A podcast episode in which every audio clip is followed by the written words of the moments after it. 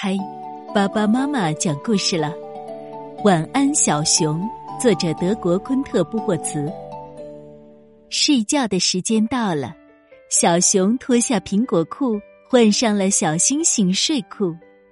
他听完了一个长长的睡前故事，做了一个小小的祷告，和大人们一起轻声哼唱了一首摇篮曲，还得到了五个甜蜜的晚安吻。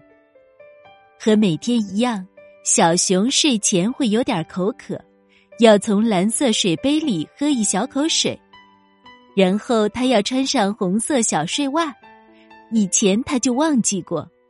小熊盼着有个暖烘烘的被窝，因为被子里面总是太冷了。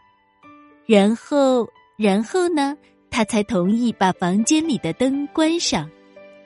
小熊睡不着时，就会悄悄地从床上爬起来，在窗前搭一个小楼梯。他踩着楼梯爬到窗台上，向外望去。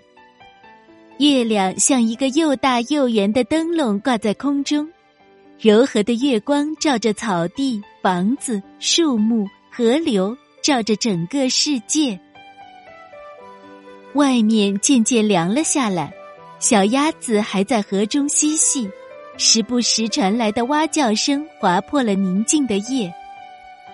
码头边挂着的小背心儿在夜风中飘动着。小熊下午玩海盗游戏的时候，用小背心儿来做船帆，而那个鞋盒就是藏宝箱。隔壁住着玫瑰奶奶，她在花园里忙碌了一整天。翻土、除草、播种、浇水，玫瑰奶奶总是一边干活一边给她的花儿们讲故事。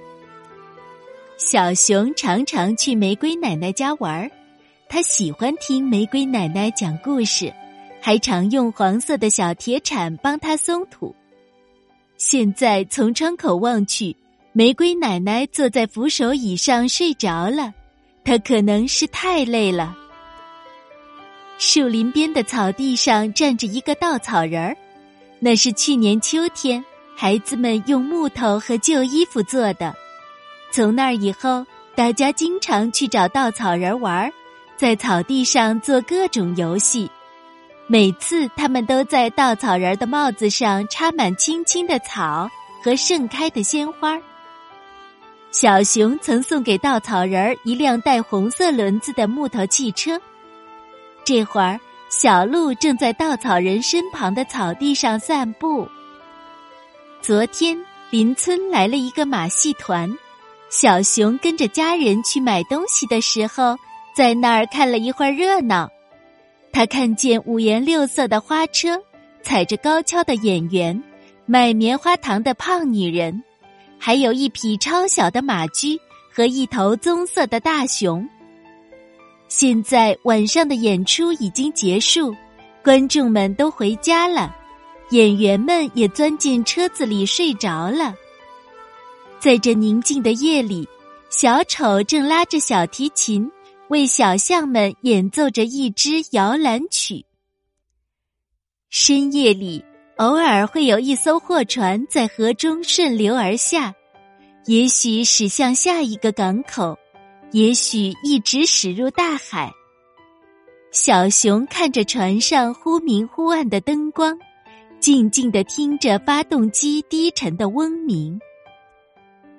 一只气球带着一封信缓缓的飘过草地，它来自很远很远的地方，马上就要降落了。信里写着什么呢？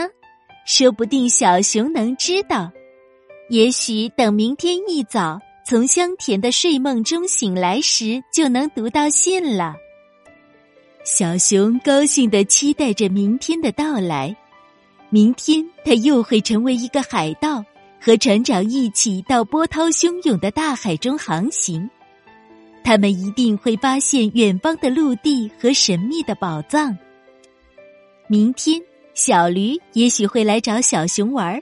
他们会一起去玫瑰奶奶家帮她干活儿，然后坐着小推车去稻草人的草地上逛逛。